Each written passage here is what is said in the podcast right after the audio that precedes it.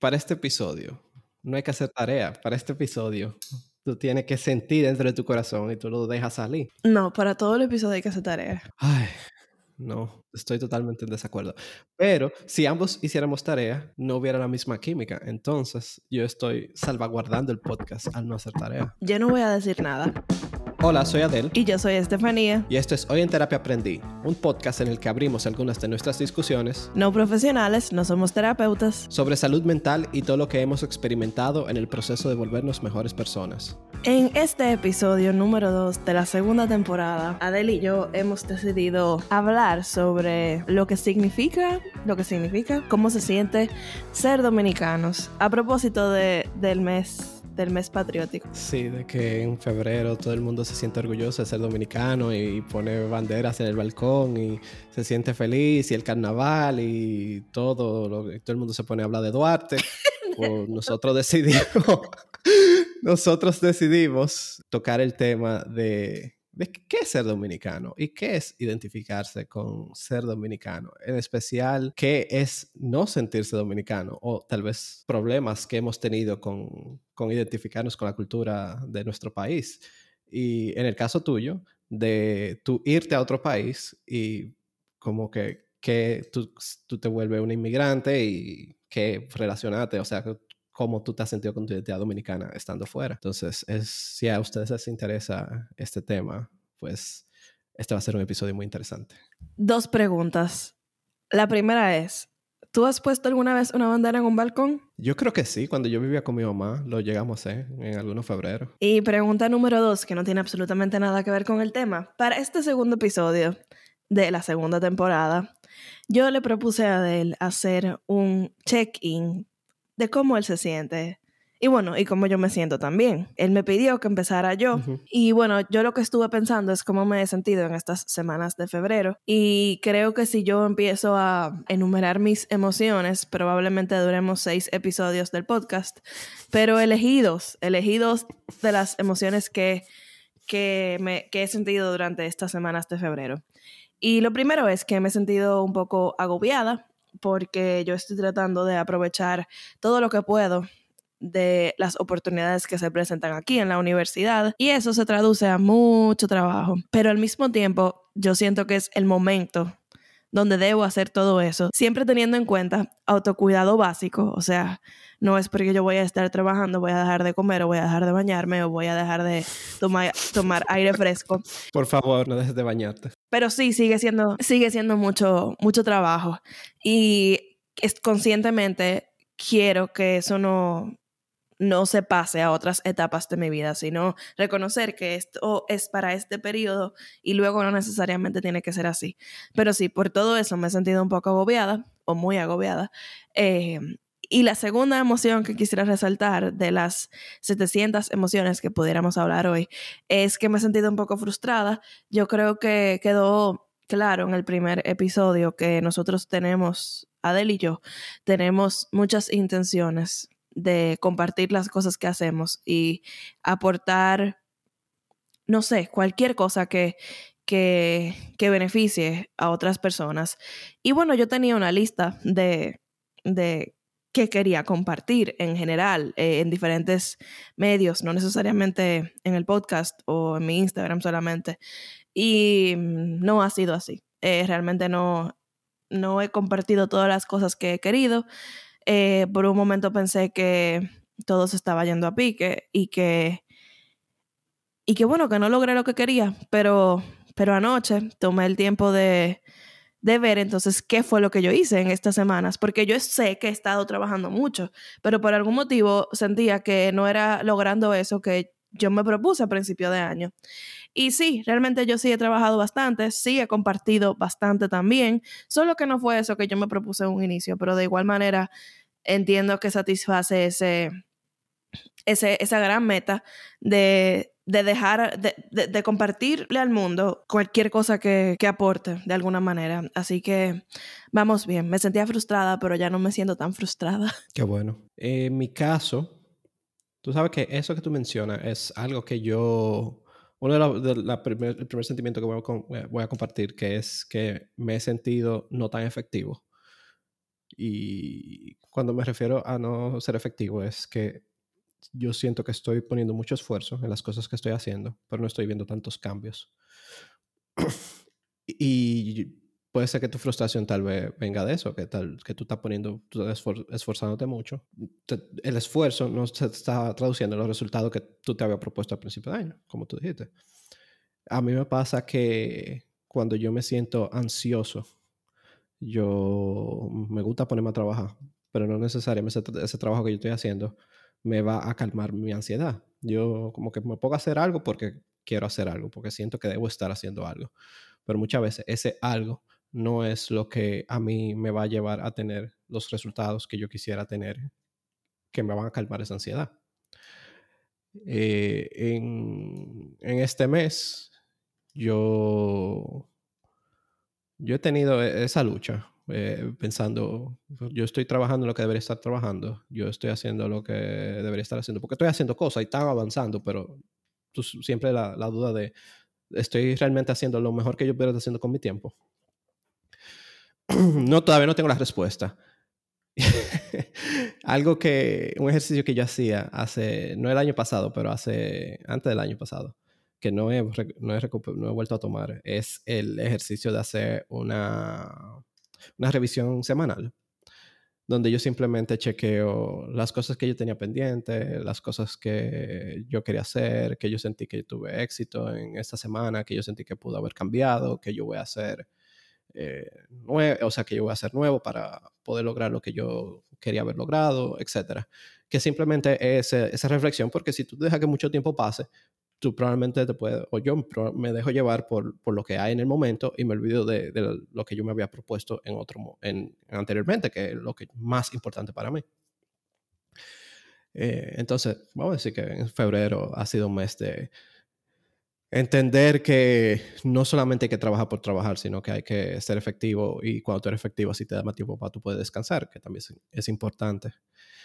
Por otro lado, eh, otro, el otro sentimiento que, he tenido es un poquito de emoción. Me, me, he sentido emocionado porque me, una de mis metas principales para este año era mejorar mi salud. Y yo me he enfocado mucho, eh, mucho en eso este mes. O sea, yo por primera vez estoy haciendo ejercicio con frecuencia, estoy comiendo mucho mejor y, estoy notando cambio y eso me hace sentir muy bien. Y me ha hecho sentir con mucha más energía, me ha hecho sentir con, con más eh, emoción al iniciar el día. Aunque sí hay días que yo me levanto, principalmente cuando no duermo bien, que yo me levanto como que, ah, me quiero olvidar de todo. Voy a vivir la mediocridad, todo se puede joder, yo voy a hacer, yo voy a hacer lo, mínimo y, ya, que la vida me, pase por encima. Pero me he dado cuenta que eso es algo que yo tengo que trabajar, probablemente es algo que tengo que trabajar en terapia. Pero sí me ha ayudado que cuando yo me muevo, cuando hago ejercicio físico, como que todas esas cosas se van. Y moverse es bueno, es algo que yo recomiendo a que todo el mundo haga. Entonces me emociona el hecho de que he tomado ese hábito de que lo estoy trabajando y de que estoy viendo resultados y de que voy a seguir en eso por el resto de mi vida y seguir viendo resultados y ser una persona saludable. Yo espero que sí, yo también. es algo que tenemos que hablar en un futuro episodio. Bueno, eh, no es sorpresa para, para nadie que Adel tampoco hizo su tarea hoy. Mira, honestamente, para esta discusión, yo siento que hay que hablar del corazón y tú hablaste de tu corazón y lo pusiste en papel y yo no sé cuánto tarea tú hiciste, pero yo voy a, yo voy a decir lo que me salga, porque nosotros necesitamos que tú seas la persona organizada y yo sea la persona que improvisa, porque así le da balance al podcast y se siente mucho más emocionante. La primera pregunta que tenemos hoy es, ¿te sientes dominicano o dominicana? Y mi primera subpregunta para ti, ya que quieres fluir desde tu corazón, ¿Qué es sentirse dominicano o dominicana? Ok. La primera pregunta puede ser una, respuesta tan fácil como sí o no. Pues yo también, o te puedo dar un trasfondo histórico de, de, de si me siento dominicano.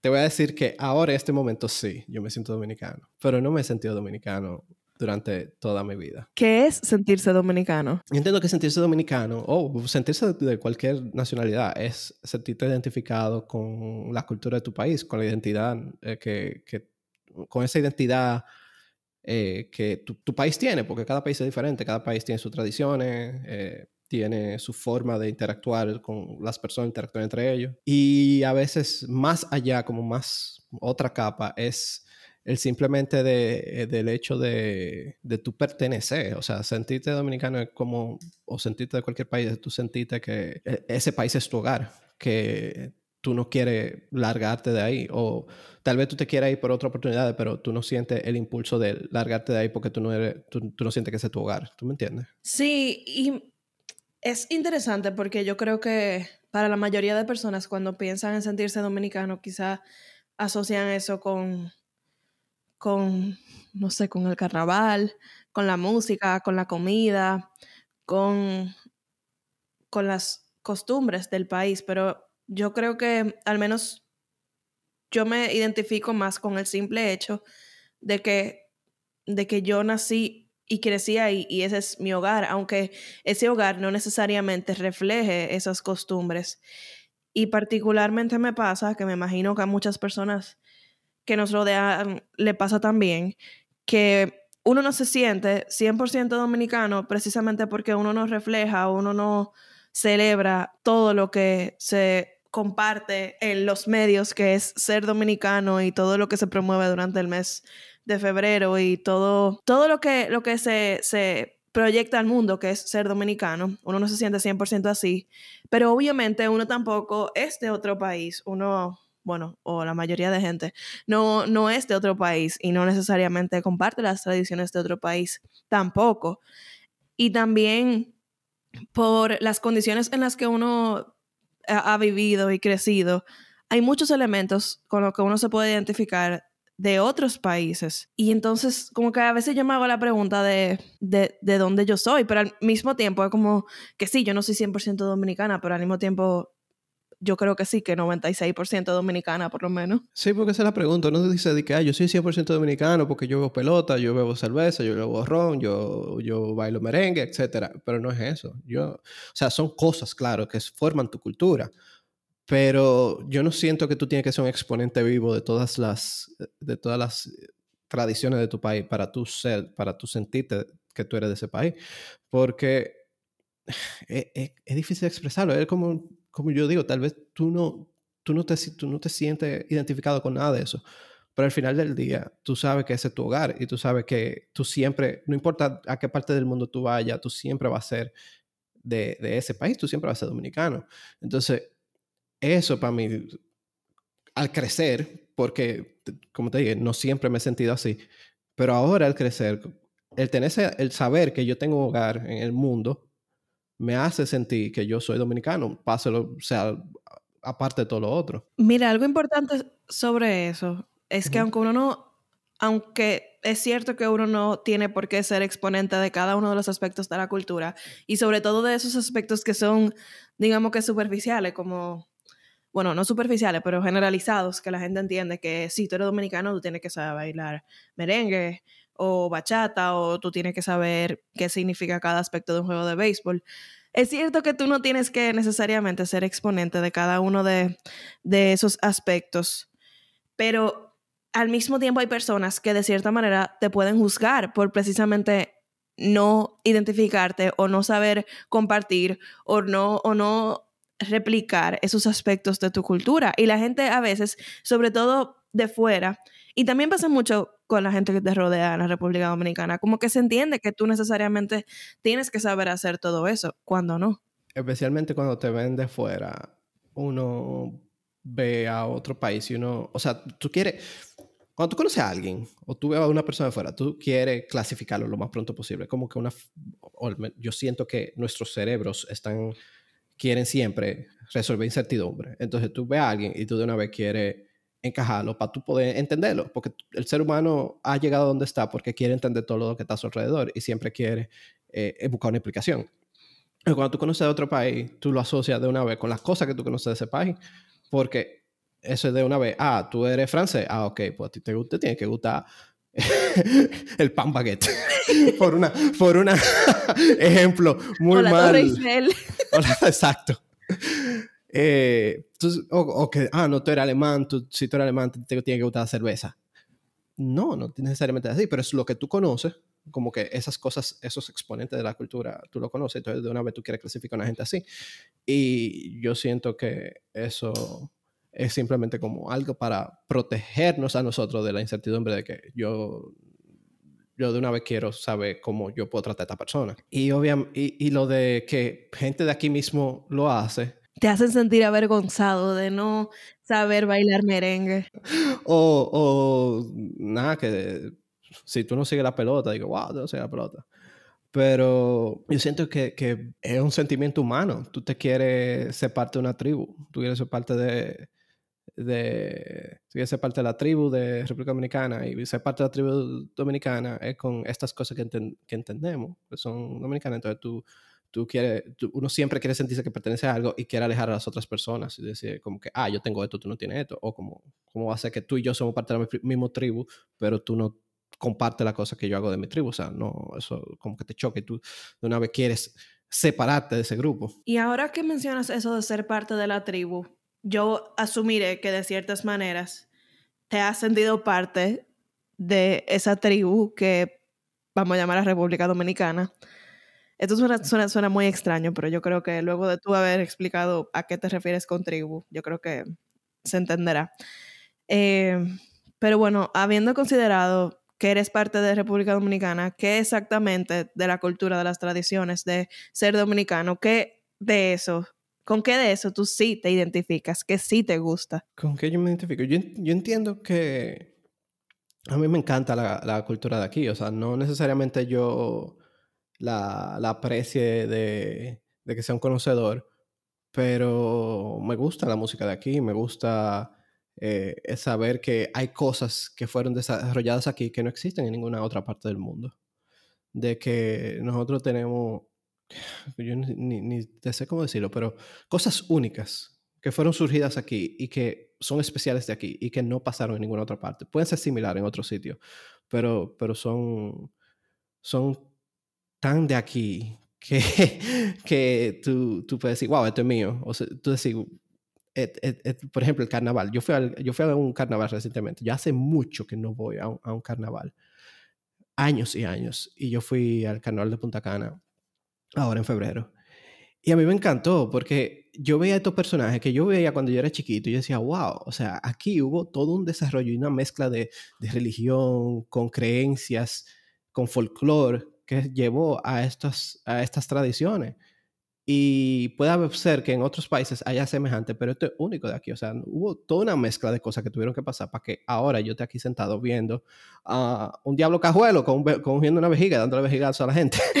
pero que eso haya sucedido y que yo pueda, y que yo lo pueda reconocer yo diga, wow, qué, qué, qué chulo.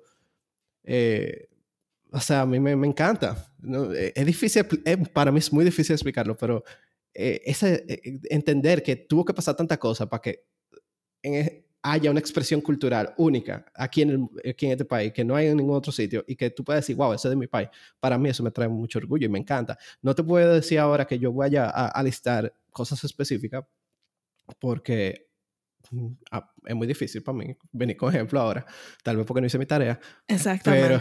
Pero, pero todo el mundo tiene esa cosa que tú dices como que, wow, o sea, ejemplo, el, el mangú, o sea, en otro país habrá mangú, pero aquí, el mangú de aquí es, es único, en el sentido porque hubo ciertas, o sea, una mezcla, una mezcla cultural, una mezcla de razas que llevó a que se surgiera esa comida. Y hablando de la comida, yo no sé si alguien más se siente de la manera en la que yo me siento, con que por algún motivo, aunque la comida de aquí, de Estados Unidos, aún y sea hecha en casa, por algún motivo yo sigo sintiendo que es procesada y ultra procesada, a diferencia de la comida de allá. Como que, no sé, yo me imagino, sí, es, es algo, es algo que está en mi cabeza, porque obviamente si tú tomas ingredientes eh, que no son procesados o mínimamente procesados y haces una, una comida, entonces no va a una comida procesada.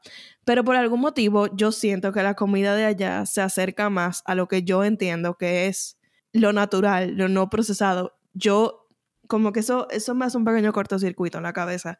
Y, y aunque yo no, o sea, yo, yo no necesariamente soy la más fan de la comida dominicana o que voy con súper entusiasmo a, a, comer sancocho. A comer sancocho o algo así, pero por algún motivo, bueno, que, que yo creo que no, no, no es sorpresa para nadie, la comida de allá es especial.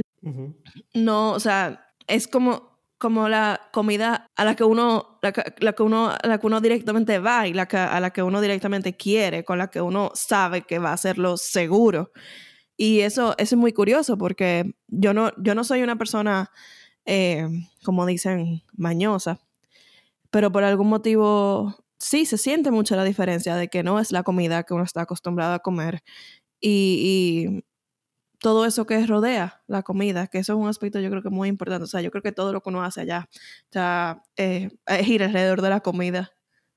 Sí, muy importante. Yo, yo ahora, que tú, ahora que tú mencionas eso, yo tengo una pregunta para ti. Tanto, yo te quiero hacer la pregunta de, de que tú te sientes dominicana y que tú me respondas sí o no, pero después tú digas, después de mudarte, ¿tú te sientes más dominicana o menos dominicana? Yo entiendo que luego de mudarme yo reconozco más que soy dominicana y que gran parte de mí se compone por esos elementos dominicanos que uno tal vez no estaba consciente que, que estaban ahí mientras uno estaba en la República Dominicana. Eh, la pregunta de que si me siento dominicano creo que la, la, la, mencionaba al principio de que yo no me siento 100% dominicano, como hay gente que sí, y como hay gente que sale fervientemente a celebrar de que es dominicano, sobre todo en febrero, pero es evidente que yo tampoco soy de ningún otro lado, o sea, yo soy 0% de otro lado. O bueno, hay pequeñas pinceladas que uno tiene de otros lugares por la manera en la que uno creció y, y por es tan sencilla como, como como ver Disney Channel. O sea, es increíble cómo, cómo tal vez yo no, yo no me sepa eh, las canciones de un artista popular de República Dominicana, pero cuando yo vengo aquí y alguien menciona a Hannah Montana, todos nos sabemos las canciones de Hannah Montana, independientemente de donde uno creció. Y son cosas que es, muy interesante, de verdad, eh, ver cómo uno uno entiende que es 100% de un país, pero cuando uno ve por la manera en la que uno creció, realmente hay muchos otros elementos que puede que te acerquen más a otra cultura que a la tuya. Tú sabes que, un paréntesis, que eso es algo que muchos países consideran un, un poder suave. Como que tú tal vez tú no tengas una presencia militar en muchos sitios. Pero, tú pero había presencia de Hannah Montana. Hay, hay, una presencia cultural y esa presencia cultural es importante porque ayuda a los países a tener más influencia en el resto del mundo. Y te voy a dar un ejemplo. Corea del Sur, no, nadie, poca gente sabe de Corea del Sur uh, en, los en los 90 y tal vez principios de los 2000.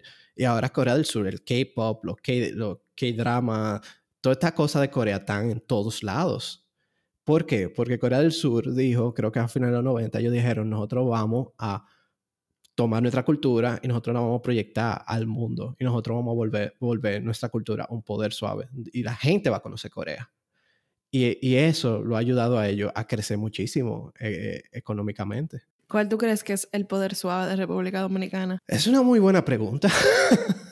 Yo entiendo que aquí, es que aquí, por ejemplo, la música es un poder Aquí la música, los artistas de nosotros eh, son, pueden ser muy influyentes, la música de nosotros llega lejos. Y, yo creo que aquí porque no, no se crea ese plan, no se tiene esa idea de que, mira, nosotros podemos influir en el mundo y que se haga algo organizado para que la cultura dominicana se, exporte a otros países. Porque eso lo hizo, o sea, Corea no hizo eso de, de, la noche a la mañana, eso fue el gobierno que dijo, nosotros vamos a hacer esto, nosotros vamos a crear un plan donde nosotros vamos a tomar nuestros artistas, nosotros vamos a llevar que nuestros artistas tengan presencia en el resto del mundo. Y bueno, al final tú terminas entonces con una una valla de BTS en el medio de la Churchill promocionando una marca de filtro de agua. Exacto. ¿Tú la has visto esa valla? No la he visto, pero no me sorprende. Y no, y tú tienes a todo el mundo hablando que de Squid Game, que están hablando de, tú sabes, como que tantas cosas, o sea, y tú ves que, por ejemplo, vienen una banda, una banda coreana y llenan eh, Plaza España entera de gente vuelta loca por una, por una banda coreana que tal vez ni sea tan famosa, pero como dicen, mierda, un artista coreano vino para acá. Se, se vuelve loca la gente. Entonces, eso, eso un cerrando el paréntesis, eso algo que, que ah, para que la gente tenga en cuenta, como que toda esta cultura que tal vez nosotros tenemos de Estados Unidos, que nosotros nos sentimos muy identificados con cosas de Estados Unidos, eso fue Estados Unidos que lo hizo voluntariamente de vamos a exportar nuestra cultura para nosotros tener un poder cultural en muchos países. Y tu otra pregunta, que es sobre qué me gusta de ser dominicano, qué aprecio de la cultura, de las tradiciones, algo que ha sido muy evidente eh, luego de haberme ido. Y también es generalizando, porque obviamente no todo el mundo es así, ni todo el mundo entiende lo mismo, pero yo creo que es un poco, sí es característico lo abordable que son las personas. O sea, yo siento que allá no necesariamente hay que pedirle permiso a alguien para, para abordarlo, o sea, no hay que tener tanto cuidado, la gente es más approachable, utilizando esa palabra. Y la gente conoce a sus vecinos, la gente conoce a sus compañeros de trabajo, la gente comparte con sus compañeros de trabajo luego del trabajo, aunque a veces hay que tener cuidado cuando uno rompe esa barrera y no necesariamente siempre debe ser así. Pero, pero todo, como que las, siento que hay más conexión humana y, y eso lleva también a la gente a, a, celebrar más, a tener más motivos para celebrar todas las semanas. Eh, y eso también se relaciona a el cliché de que el dominicano es muy servicial y muy hospitalario, pero es verdad, o sea, es cierto que no todo el mundo es así y que hay mucha gente también que, que es totalmente lo contrario a eso. Y de cierta manera eso también pudiera ser característico, pero sí es mucho más fácil encontrar allá a alguien que no te conozca, pero esté dispuesto a ayudarte con lo que tenga. Y y bueno, yo creo que la mayoría de gente ya sabe eso, el cuento de cuando se me dañó la, secadora. ¿Tú sabes ese cuento? No. Bueno, la primera semana que yo estuve aquí, eh, yo tenía ya, bueno, la primera semana que estuve en el apartamento, ya yo tenía un par de semanas aquí acumulando mi ropa sucia. Eh, y cuando llegó el momento de lavar mi ropa, la lavadora funcionó bien, pero la secadora no funcionó. Y yo tenía entonces toda mi ropa toda mi ropa, porque yo tenía semanas sin lavar ropa, mojada un domingo en la noche y sin espacio para secar, porque aquí no hay una terraza, aquí no hay un balcón. Y bueno, yo salí al pasillo y pensé que era apropiado preguntarle a mi vecino si yo podía usar su secadora. Y él me dijo que no. y yo me sentí, o sea, y yo no, yo no estoy en un hotel, o sea, yo estoy en una comunidad de apartamentos donde yo entendía que era normal que otro estudiante universitario pudiera prestarte su secadora durante 30 minutos. Claro. Pero no, aparentemente no, no, no es posible. Y bueno, al día de hoy ya, muchos meses después, yo no conozco a mis vecinos, yo no, y yo no sé cómo eso es posible. También por el, por el, eh, por el ajetreo de la vida diaria, pero eh, incluso en las actividades que hacen para uno, eh, se supone actividades de la comunidad y noche de películas y cosas así, la gente no va y la gente no se conoce. Y yo siento que eso es algo básico. Allá en República Dominicana la gente conoce a sus vecinos, eh, pienso yo. Por lo menos tú sabes quiénes son. Por lo menos cuando tú te mudas, van y dicen, hola, yo soy Adel, yo vivo aquí. Ah, sí, sí, eso sí. Bueno, o por lo menos van donde ti, te dicen, ah, bienvenido, ¿qué tal? sí, eso sí. Ya entré y entonces no te, no te dejo ni siquiera porque tú dejas la ropa en la secadora y tú te vas, no es que tú vas a estar ahí exacto, 30 minutos esperando no, en yo, casa. Yo la puse en medio de la sala y ya, no pude hacer nada. Eso significa que hay ventajas de, de, ser dominicano, de, de, vivir aquí en República Dominicana, que, que es eso, de, de la amabilidad de la gente, de poder ayudarte, aunque no necesariamente te conozca muy bien. Pero antes de pasar a ese tema, ¿qué no te gusta de ser dominicano? Cosas que no me gustan. Las cosas que no me gustan van mucho, no van tanto con... Si hay tradiciones, si hay cosas culturales que, que no me gustan principalmente que ya algo que se expande toda, casi toda Latinoamérica, que es eh, la, idea de lo que es un hombre dominicano o lo que viene siendo un hombre latinoamericano. Eso, yo detesto eso, eso podemos dedicar un episodio entero hablando de, de desconstruyendo el, el, machismo eh, dominicano. Pero muchas cosas que a mí no me gustan de República Dominicana vienen a hacer que aquí hay muchas limitaciones. Incluso yendo más allá de las obvias, que son de las limitaciones que tú vas a encontrar por eh, clase social, económica, tú eh, tienes limitaciones geográficas porque es difícil. O sea, tú vives en un país que tiene otro país al lado. Nosotros vivimos en una isla. Aquí nosotros solamente tenemos un país al lado, que es Haití. Y, eh, Haití también está en una situación precaria. entonces, moverte geográficamente, conocer otras culturas, se, hace más difícil. yo entiendo que una persona que nace en un país que está rodeado por otros, o que tiene bordes con muchos más países, se vuelve una persona que, es, que conoce más culturas, o por lo menos tiene la oportunidad más fácil de conocer más culturas. Eh, y aquí tú te ves muy limitado por eso, porque a menos que tú tengas el suficiente eh, poder económico para tú comprar un vuelo y, e irte a otro sitio, tú no vas a poder explorar otra cultura. Eh, también esas limitaciones, limitaciones que vienen por el, mismo sistema. Eh, voy a hablar algo personal que, tengo, que es que yo estoy iniciando un negocio. Bueno, ya lo inicié, ya lleva más de un año, pero lo estoy creciendo. Y estar en República Dominicana me trae muchas limitaciones. Me trae muchas limitaciones de yo poder acceder a recursos que me ayudarían a que mi negocio crezca mucho más. Aquí, por ejemplo, si tú quieres hacer una tienda en línea, es difícil tú hacer una tienda en línea en República Dominicana porque se te limita mucho la forma de tu poder procesar pago. ¿Por qué? Porque las, aquí hay, y no quiero tirar a nadie, pero aquí hay un monopolio con eso. O sea, tú tienes instituciones que dijeron que nosotros vamos a, vamos a tener un monopolio sobre esto. Y, y una pequeña empresa encuentra muchas limitaciones en poder tal vez innovar o poder tener negocios fuera de República Dominicana. Entonces tú encuentras limitaciones donde, no, donde tú tienes, obviamente, las limitaciones geográficas, pero de repente te ponen limitaciones digitales, limitaciones donde tú, del mismo sistema, de, la forma de, cobrar impuestos, la forma de, de regulaciones, un regalo de cosas que te dicen, mierda, si yo estuviera en otro país, yo hubiera podido hacer esto y muchísimo más. Entonces tú tienes ya, tú, tú naces con ciertas desventajas porque vivimos en un país eh, en desarrollo y tú intentas crear eh, formas de poder impulsarte más allá. Y aún así hay más barreras del mismo sistema que te quieren mantener limitado. Pero eso ya entiendo que es independiente a, la cultura dominicana, ¿no? Pero es parte de ser dominicano. Ser dominicano involucra luchar con todo eso. Y, y es difícil. crear un negocio, crear negocio en República Dominicana es difícil. Yo creo que todas esas barreras y limitaciones que tú mencionas al mismo tiempo pueden, si tú eres suficientemente astuto, puedes utilizarlas a tu favor. Y puede ser que sea mucho más fácil crecer un negocio en República Dominicana que en otros países, justamente por esa libertad y falta de regulación y falta de organización que si tú eres suficientemente inteligente, la puedes usar a tu favor. Sí, pero si yo quiero, si, si yo quiero, por ejemplo, hacer un negocio que quiere competir en el mundo entero, yo voy a tener desventaja con mi competencia porque mi competencia va a tener países que sí le dan las facilidades para poder acceder a muchísimos recursos que yo no, yo no tengo forma de hacerlo. Entonces me obliga a buscar maneras de, de yo, por ejemplo, tener que hacer una empresa fuera para poder tener recursos de, de lo que otros países tienen. Sí, y eso ya se relaciona con muchos otros temas como eh, la fuga de cerebro, de cerebro, ¿cierto? Así que se dice.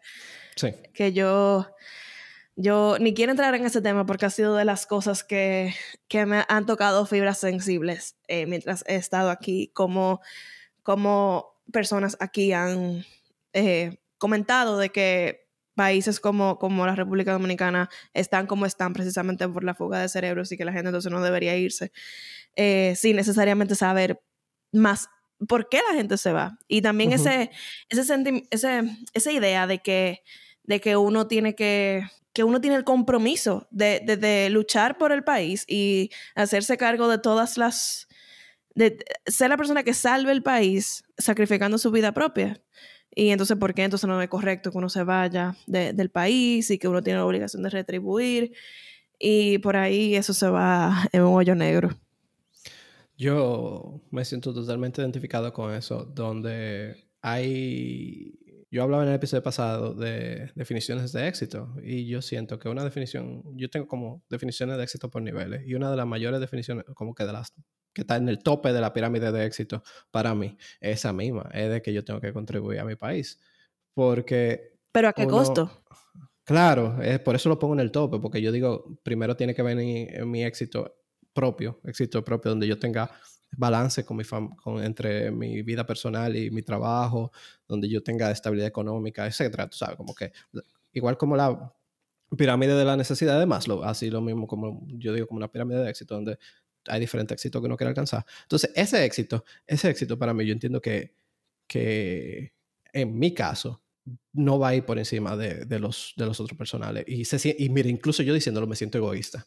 Pero es verdad, yo, yo, yo quisiera hacer muchísimo por este país, pero no lo quiero hacer a, a cambio de mi, de mi salud y de mi, bienestar. Ya para ir cerrando la idea de las cosas que no nos gustan de, de ser dominicanos, yo quisiera agregar eh, algo que es evidente, que es la falta de respeto a los derechos humanos. Ya no voy a, no voy a abundar. Eh, otra cosa es la necesidad de, presumir en como que en todos los niveles y en todos los lugares, hasta cosas tan simples como los códigos de vestimenta para ir a, a, a, un, evento o los códigos de vestimenta de la policía, que eso se habla mucho también. Eh, que a veces van en contra como que de la misma naturaleza de, del país y del clima. Em, y la última, bueno, hay dos cosas que, que, tengo aquí y que creo que pueden, que pueden relacionarse con la otra pregunta que nos gustaría abordar, que es cómo, esa, cómo la cultura y las tradiciones impactan tu, tu salud mental. Eh, una de las cosas que a mí no me gustan es la falta de sensibilidad y la falta de cuidado para juzgar. Yo sé que Ahora se habla mucho de que no, que uno vive en una, que uno una generación de cristal y que uno es muy sensible, pero yo creo que yo creo que eso es lo correcto. Yo creo que uno tiene que pausarse y tener cierto entendimiento y, y pensar y reflexionar antes de decir algo sobre otra persona. Y aquí eso, en Estados Unidos, yo entiendo que hay mucho más respeto, sobre todo en el ambiente académico donde yo me manejo. Y, y bueno, esa falta de sensibilidad y esa, esa libertad con la que la gente juzga, eh, que me imagino que pasa en todos los países del mundo, pero bueno, yo, la comparación que tengo con República Dominicana, eso sí le ha hecho mucho daño a mi salud mental. Y, y otra cosa que yo, que yo he estado pensando también, que sí veo que no pasa, por lo menos aquí en Estados Unidos, es esa yo siento que en República Dominicana hay como una lealtad invisible, que eso normalmente, por los psicólogos que he escuchado que usan ese término, está relacionado a la familia, de que hay un contrato eh, moral, social con la, con la familia, eh, de que esto es lo que se espera de ti y estas son tus responsabilidades. Eh, así es que tú tienes que pensar si tú eres parte de esta familia, así, así es que tú te tienes que sentir. Eh, esto es lo que tú tienes que velar por como miembro de esta familia. Y yo siento que más allá de la familia, pero me disculpo antemano si no, si este término no se, no se extrapola a otras cosas, yo siento que eso mismo pasa en la sociedad en general, que se espera de que tú seas de una manera y que tú cumplas ciertas etapas y hay menos como eh, libertad para jugar con cómo tú eh, te manejas durante esas, esas etapas. Y, y, yo no sé, yo siento que al menos eso, al menos con, en el ambiente en el que yo me manejo ahora, eso no se ve y que cada quien sí tiene una, como una libertad de hacer lo que quiera sin, sin, sin la necesidad de, de, de como de, de pasarle un reporte a otra gente. Sí, de que aquí sí hay expectativas de todo, de cómo tú tienes que ser tu familia, de cómo tú tienes que armar una familia, de cómo tú tienes que ser parte de la sociedad, de lo que tú tienes que hacer, lo que tú no tienes que hacer. Eh, eso va también relacionado con algo que, que, impacta mi salud mental o impactó mi salud mental cuando yo estaba en mis años formativos, que lo mismo es la expectativa de, de que, de ser hombre, de, de, cómo tú, de lo que tú debes hacer, de, de que tú tienes que, tú tienes que comportarte de esta manera, porque si no tú eres, entre comillas, un palomo, eh, de que tú tienes que eh, tú sabes, del comportamiento que tú tienes que hacer que tal vez van en contra de, de cómo tú realmente eres y que si tú no haces esas cosas, pues tú no eres hombre. Y, y tú te quedas como que, ok, si yo no soy hombre, que yo soy. que, o sea, que, o sea, eso, en el sentido de que yo, yo no, no, no te pone a cuestionar muchas cosas de ti, de, de, tu identidad, sin necesidad, porque no, o sea, esas son, esas son mucha toxicidad que es innecesaria para tú formar tu identidad. Yo estaba pensando eh, que ese, ese como sentimiento de, de que uno tiene una deuda con los demás. Y como mencionaba, como que esa necesidad de, de tener que rendir cuentas de lo que uno hace o uno no hace, es algo que al menos aquí yo no, yo no lo siento. Y como que siento también que no, las personas alrededor de mí no están tan pendientes de lo que yo hago o no hago, o lo que yo digo o no digo. Pero al mismo tiempo, eso tiene esa, digamos, ese seguimiento constante que sí, yo creo que es más evidente en la República Dominicana, tiene sus ventajas y lo voy a dejar para el final del episodio. Ya me, ya me llegó una idea con respecto a eso y es que, que afecta mi salud, impacta mi salud mental. Eso mismo de, que tú habías mencionado antes, de querer demostrar, de querer eh, siempre estar... Presumir. Presumir. Eso también impacta porque tú sientes que tú tienes que, tú tienes que estar ganando más para poder comprar más, para poder enseñar más y te lleva a esa presión de que, ay, yo no estoy al mismo nivel que fulano, porque fulano ahora mira que, que tiene un Mercedes-Benz, o no, yo tengo que ahora buscarme la forma de poder conseguir eso. Y tú siempre estás en esa comparación, tú siempre estás en esa rueda eh, eh, corriendo para poder estar al mismo nivel que está fulano. Y eso aquí, es algo muy, muy observable en la, en la sociedad dominicana. Una última idea que tengo sobre eso de cómo impacta mi salud mental. Como mencionaba al principio, cuando tú no eres 100% dominicano o, o, no te sientes 100% dominicano, identificado eh, totalmente con lo que se hace en República Dominicana, los otros te pueden, te pueden juzgar. Y yo siento que sí me, sí me, he, sentido, sí me he sentido juzgada por no tener esa alegría, esa euforia, esa, esa emoción, la, la energía que hay de sobre todo el sazón, el sazón de, de celebrar, de bailar, de, de, comer, de beber. Y eso automáticamente me ha excluido de ciertos, de ciertos grupos. Y, y no solamente excluirme, sino catalogarme como una aguafiestas, cuando yo simplemente no quiero ser parte de, esas fiestas. Una de las últimas preguntas que tenemos aquí, que yo creo que sería una muy buena reflexión para ir cerrando el episodio, es una pregunta muy directa. ¿Quisieras irte de República Dominicana? No, yo no quiero irme de aquí, pero sí quiero tener la flexibilidad de poder moverme. ¿Tiene sentido eso? Sí, claro. Porque yo quiero considerar a República Dominicana mi hogar, pero si yo quiero irme por seis meses a otro país a hacer algo, yo pueda. Pero al final, República Dominicana, yo quiero que sea mi hogar. Yo pasé como 20 años de mi vida pensando que sí, que yo, que yo me quería ir, pero ya se ha hecho muy evidente de que fuera de República Dominicana, al menos a mí, se me hará muy difícil encontrar un, un sistema de apoyo que entiendo que es fundamental y sobre todo a medida de que uno, de uno va creciendo. Y yo también pasé mucho tiempo pensando como que República Dominicana no me estaba dando todo lo que yo necesitaba o que todo lo que yo había construido había sido por mi propio esfuerzo y no necesariamente por las personas que, que me rodeaban. Y yo no sé por qué a mí me tomó tanto tiempo darme cuenta de que yo soy lo que soy por las personas que estaban ahí y por lo que esas personas alrededor de mí hicieron con las herramientas que tenían. Y eso no solamente incluye a mi familia, sino también a todos los profesores que, que yo he tenido en la vida entera que recibieron su educación en República Dominicana y que, y que hicieron lo que pudieron, aunque tal vez no tenían todos los recursos que existen, que existen en el mundo y que quizá que ahora yo estoy conociendo. Pero si no fuera por esas personas que son dominicanos y que vivieron toda su vida allá, yo no fuera lo que yo soy hoy. Entonces yo creo que ya, al menos para mí es un, ya sí estoy reconociendo el valor de todo eso que yo recibí y sobre todo sabiendo que esas personas tuvieron que hacer un esfuerzo adicional para que eso se lograra y, y que eso yo no lo hubiese encontrado en ninguna otra parte del mundo. Estás comenzando a conectar los puntos y viendo que se está formando la figura. Sí. A ti que te gusta mucho esa analogía. Tú sabes que eso mismo que tú mencionas, no sé si yo escuchándote me hace sentir como que, wow, yo, hay una deuda que, que tengo con mi país porque tuve todas esas oportunidades y quiero devolverlas. Yo no sé si tú te sientes igual.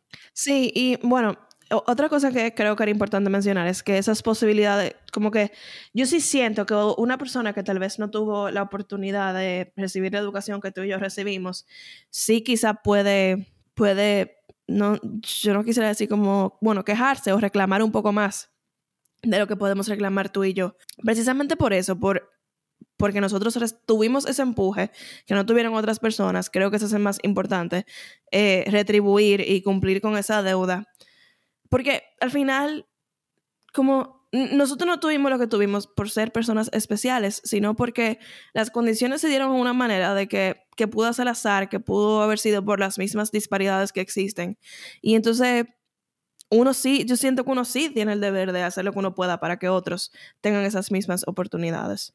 Definitivamente.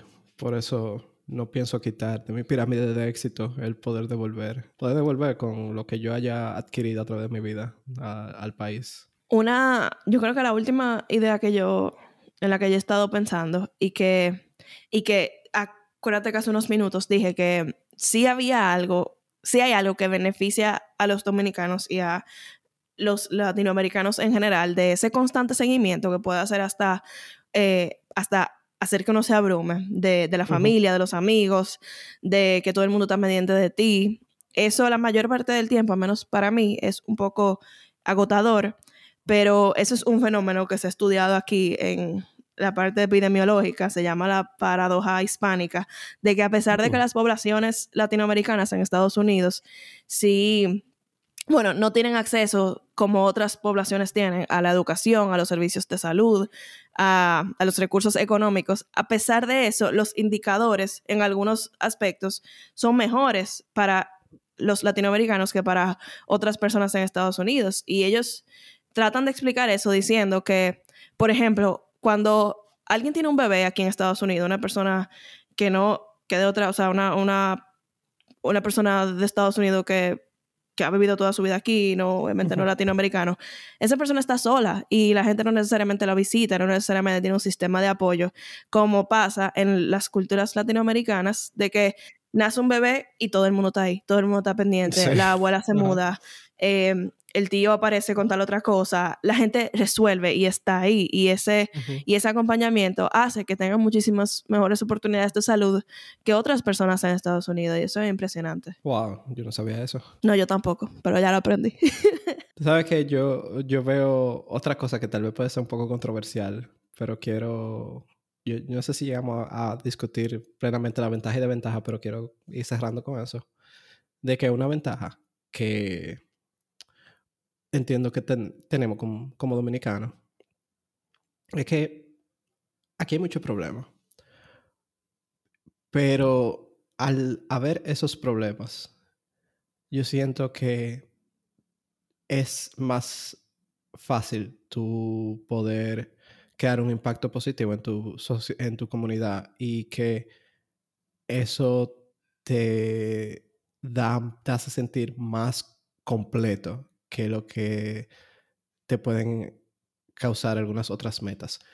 Y mira, te voy a dar un ejemplo. Por ejemplo, yo he conocido mucha gente de otros países, de países ya, países desarrollados, que se sienten como que, wow, yo quiero, yo quiero ayudar, yo quiero hacer algo. Pero su país, su país están como que bien. Y, y entonces van y van a otros países que están peor a buscar causas por las cuales ayudar. Sin embargo, claro, y eso tú vienes a otro país, tú ayudas, lo que sea, pero no es lo mismo que tú ayudar a tu país y de tu poder resolver un problema de tu país, de tu poder resolver un problema de tu vecino.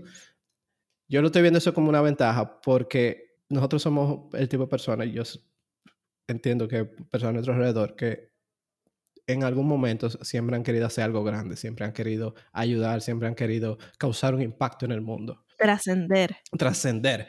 Pero es difícil, el, el, mundo es grande y hay muchos retos y hay muchas barreras. Pero cuando tú ayudas a tu comunidad, cuando tú ayudas a la gente que está cerca de ti, cuando tú creas un impacto que, que tú puedes ver que tal vez, tal vez no, no, no cambie el mundo, pero tú puedes ver tal vez hasta una familia que se sienta mejor, o incluso una persona, una persona que, con la que tú compartes todos los días, que que, que se ve beneficiada, yo entiendo que eso da mucha más felicidad que muchos otros proyectos o ideas de cambiar el mundo que la gente tiene. Y al tener tal vez todos esos problemas, como tú lo dices, una persona astuta puede volver todos esos problemas en una ventaja y tal vez el, el tú vivir en, una, en un ambiente retador hace que te dé más satisfacción tú resolver esos problemas a tú vivir en un ambiente que, que te da, da todos los beneficios posibles y tú tienes que buscar qué problemas resolver y tú andas buscando por el mundo un propósito. Y aquí tal vez el propósito sea sobrevivir y aún más allá el propósito sea tú simplemente ayudar a que la persona al lado tuyo sobreviva. Wow,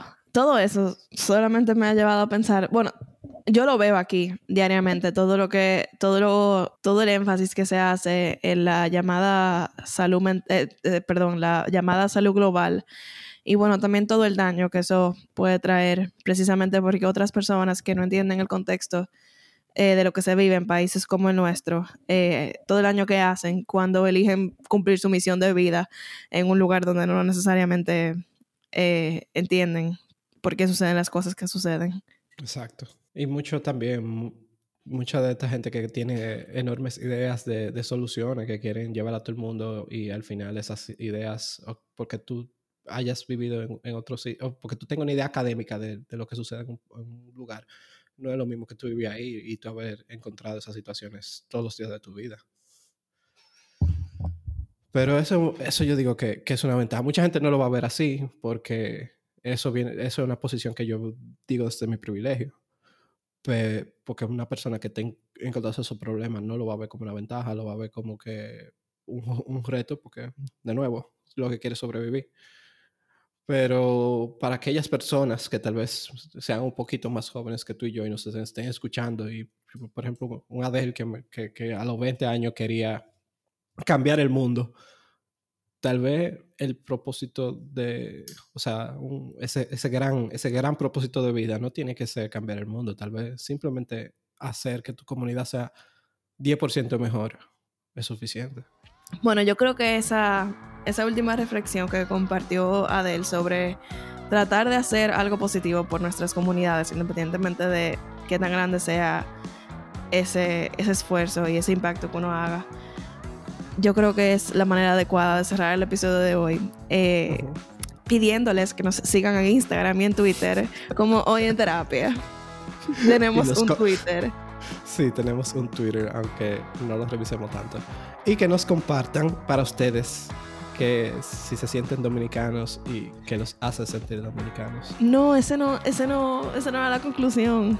¿Esa era la, conclusión? La conclusión está en el, en el, en el script del episodio de hoy. Oh, rayos. La conclusión dice, cuéntenos cómo ser dominicano o dominicana ha tenido un efecto positivo o negativo en tu salud mental. Ah, ok. Esa está mucho mejor. Vamos, vámonos con esa. bye. Bye bye.